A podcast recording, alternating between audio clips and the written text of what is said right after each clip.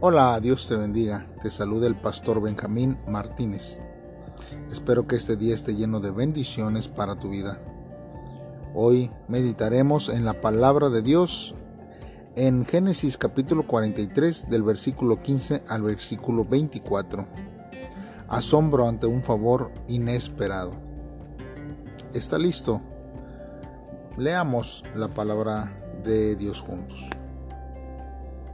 Entonces tomaron aquellos varones el presente, y tomaron en su mano doble cantidad de dinero, y a Benjamín, y se levantaron y descendieron a Egipto, y se presentaron delante de José.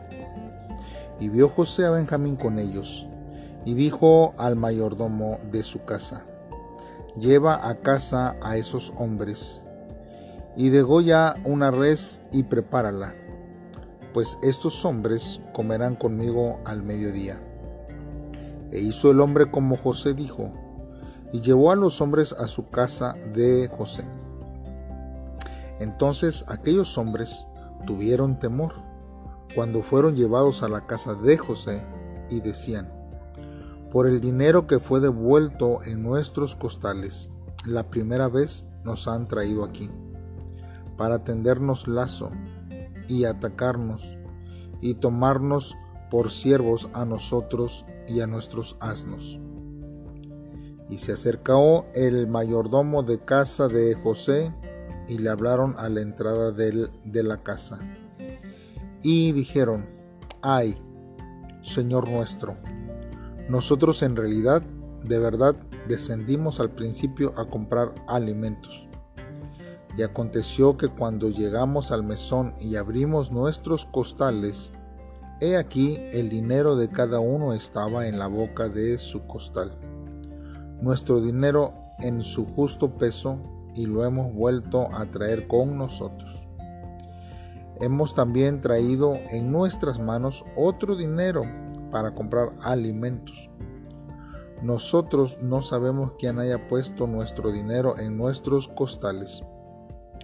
Él le respondió, paz a vosotros, no temáis. Vuestro Dios y el Dios de vuestros padres os dio el tesoro en vuestros costales. Yo recibí vuestro dinero y sacó a Simeón a ellos. Y llevó aquel varón a los hombres a casa de José, y les dio agua, y lavaron sus pies, y dio de comer a sus asnos. Muy bien hermanos, vamos a meditar en la palabra de Dios. Vamos a ver hermanos cómo los hermanos de José aceptan la invitación que se les estaba dando.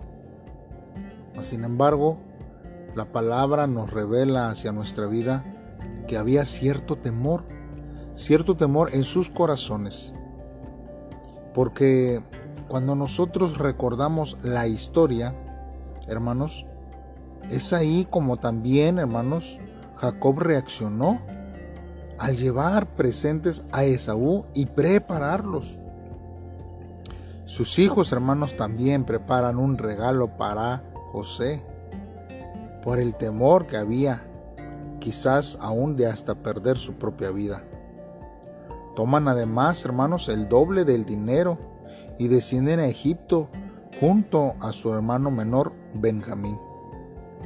Oyendo José, hermanos, que Benjamín había venido con sus hermanos, él da una orden y manda a su mayordomo que les prepare almuerzo en su casa. Llevados a la casa del gobernador, los hermanos sienten temor e inseguridad por una situación inesperada, sin saber que José es el gobernador de Egipto su temor es que ellos sean tomados por esclavos, por el dinero que se les había sido devuelto en sus costales. La injusticia, hermanos, de aquellos habían incurrido al vender como esclavo a su hermano, es causante, hermanos, del temor que ellos están sintiendo en ese tiempo. Hermanos, siempre el pecado es la base de toda inseguridad y de todo temor hacia nuestras vidas. Hay veces que nosotros en este tiempo podemos, hermanos, imaginarnos y tener prejuicios sobre ciertas situaciones que han pasado o aún que hemos hecho que no son agradables delante de Dios. Podemos nosotros eh, siempre eh, tratar de tener ese temor ante alguna eh, reprensión por parte de Dios hacia nuestras vidas. Y muchas veces nosotros, hermanos, en vez de disfrutar las bendiciones de Dios, las tomamos, hermanos, primeramente con temor, pensando, hermanos, que no nos lo merecemos o que no somos aptos delante de Dios. Por eso siempre, hermanos, tenemos que preguntarnos, ¿en qué situaciones nosotros hemos malinterpretado el favor de otros hacia nosotros mismos? Favores que Dios ha puesto, hermanos, delante de nosotros para que nosotros podamos, hermanos, siempre ser bendecidos en cada una de las situaciones que se nos presenten. La Biblia nos habla, hermanos, que no tenemos que tener temor, ni tampoco, hermanos, eh, actuar, hermanos, eh, con una con conciencia, hermanos, de preocupación por el pasado, ya que por eso el Señor Jesús está siempre dispuesto para perdonarnos, para reconciliarnos, y Él obrará a favor de cada uno de nosotros. También, hermanos, vemos en estos versos de la Biblia que Dios trata de darnos eh, un indicio de que no debemos de tener temor ante alguna situación favorable de parte de Dios. La aflicción, hermanos, inesperada que están viviendo, hermanos, los hermanos de José, lo transforman en personas humildes y sinceras. Ellos están atemorizados por esta invitación y ellos comienzan a confesar voluntariamente que han hallado el dinero dentro del costal. Con humildad se refieren al mayordomo como Señor nuestro. Y con mucho respeto, hermanos, señalan que han traído el doble del dinero. Además de sostener su inocencia, están preocupados por sufrir algún agravio. El mayordomo aquí, hermanos, los tranquiliza diciendo, vuestro Dios y el Dios de vuestro Padre. Hermanos, vemos aquí que Él es el que señala a Dios y dice que Él ha puesto el tesoro en sus costales. Probablemente, hermanos, todos los siervos de la casa de José hayan conocido al Dios viviente por las obras que, que habían visto en la vida de José. El mayordomo entonces, hermanos, trae a Simeón y sirve a los hermanos de José con respeto, hermanos, y que puedan convivir juntos en ese día. Nosotros, hermanos, quizás hay veces que pudiera servirnos a nuestra vida el poder reconocer lo que hemos hecho mal dentro de nuestro caminar como cristianos. Es necesario, hermanos, que podamos nosotros eh, siempre tener presente que Dios es el que conoce todas las cosas. Pero aún el temor les ayudó a ellos a confesar, a decir la verdad, hablar con la verdad. Y es una forma que quizás ellos cambiaron mucho, hermanos.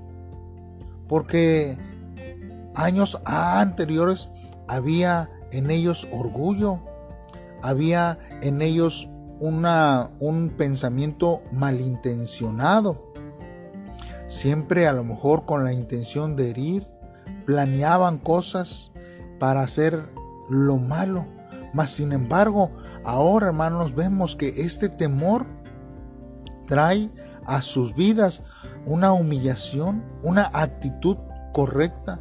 Reconocen y confiesan, simplemente hablan con la verdad para poder, hermanos, ellos eh, ser bienvenidos a la casa del el gobernador, que en este caso era su hermano José.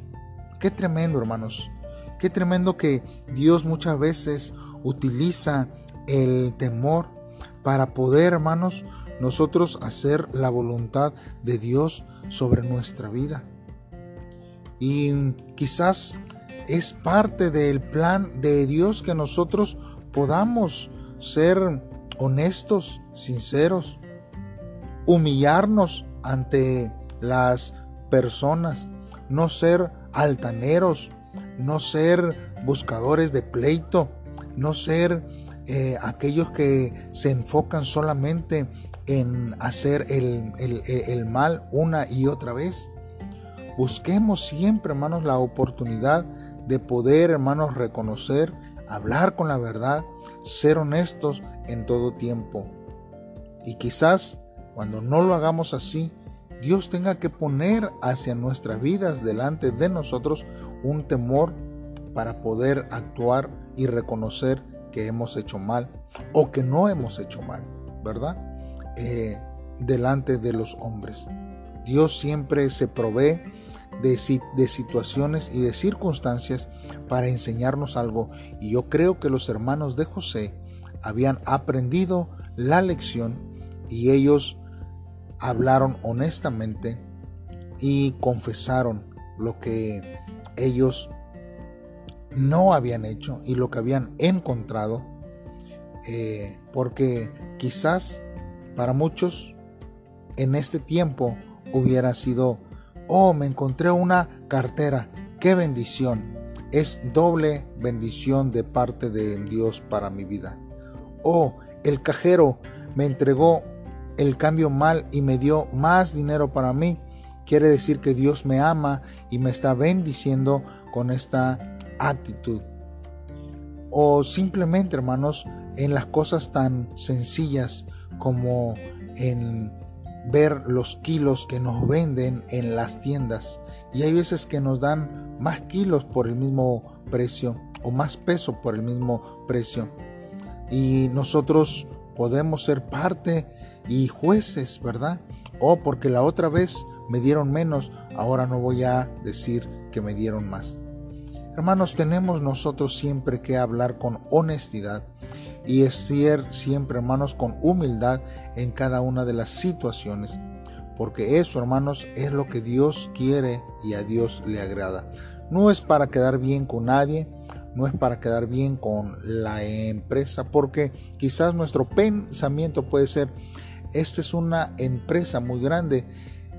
Si si yo me llevo estos gramos o estos pesos de más, a ellos no les Y quizás sea cierto, hermanos, pero delante de Dios, hermanos, nosotros somos siempre susceptibles y Dios nos ve las intenciones de nuestro corazón. Primero, hermanos, nosotros tenemos que tener nuestra realidad como creyentes. Pues no es fácil, hermanos, de poder entender. De hecho, hermanos, nos frustramos, nos enojamos y tenemos miedo. Por lo cual, hermanos, debemos analizar los aspectos más importantes de este problema que se viene siempre a nuestra vida. Debemos saber, hermanos, que Dios no nos permite pasar dificultades sin un propósito definido. Sin embargo, muchas veces pensamos, Dios, ¿por qué no lo resuelve? Pero Dios no es la causa directa de nuestro sufrimiento, ni quien nos hace sentirnos miserables, hermanos. Por el contrario, el principal culpable que nos separa de Dios y cubre nuestros ojos sin dejarnos ver es el pecado que hay en nuestra vida. Sí, hermano, el pecado hace que perdamos el sentido, la dirección y que seamos autodestructivos. Y esta es la realidad a la que nos enfrentamos, hermanos, cada día. Sobre todo, hermanos, si usted y yo nos alejáramos de Dios y viviéramos sin Él. Vivir, hermanos, como un fiel significa mantener una estrecha relación con Jesucristo, sin poder perder la batalla ante los modelos del mundo. Dios desea darnos lo mejor para nuestras vidas, pero nosotros nos olvidamos de Dios en cuanto vemos algo codicioso. Por eso, Dios utiliza el método huérfano, aquel que nos lleva a preguntarnos sobre nuestra identidad al atravesar un sufrimiento e inquietud incomprensible. Entonces, solo Dios es la respuesta en la desesperación y el desánimo, y no el mundo, ya que en la dificultad nos hacemos preguntas y reflexiones que no hacemos cuando todo va bien y estamos tranquilos. Dios ayude siempre nuestras vidas, hermanos, y que podamos nosotros, hermanos, siempre permanecer dentro de la voluntad de Dios. Y cuando usted esté, hermano, presente en las dificultades, cuando tenga temor, recuerde que usted puede ser asombrado, hermanos, por el favor inesperado de parte de Dios.